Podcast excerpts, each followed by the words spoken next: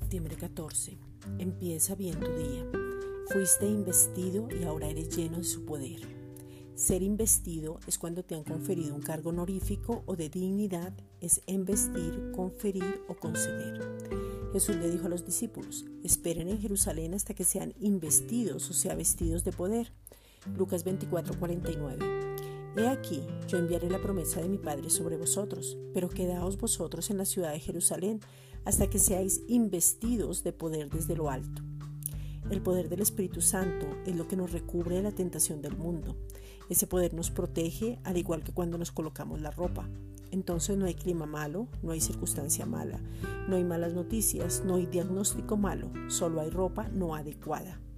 No hay malas circunstancias, sino gente mal preparada.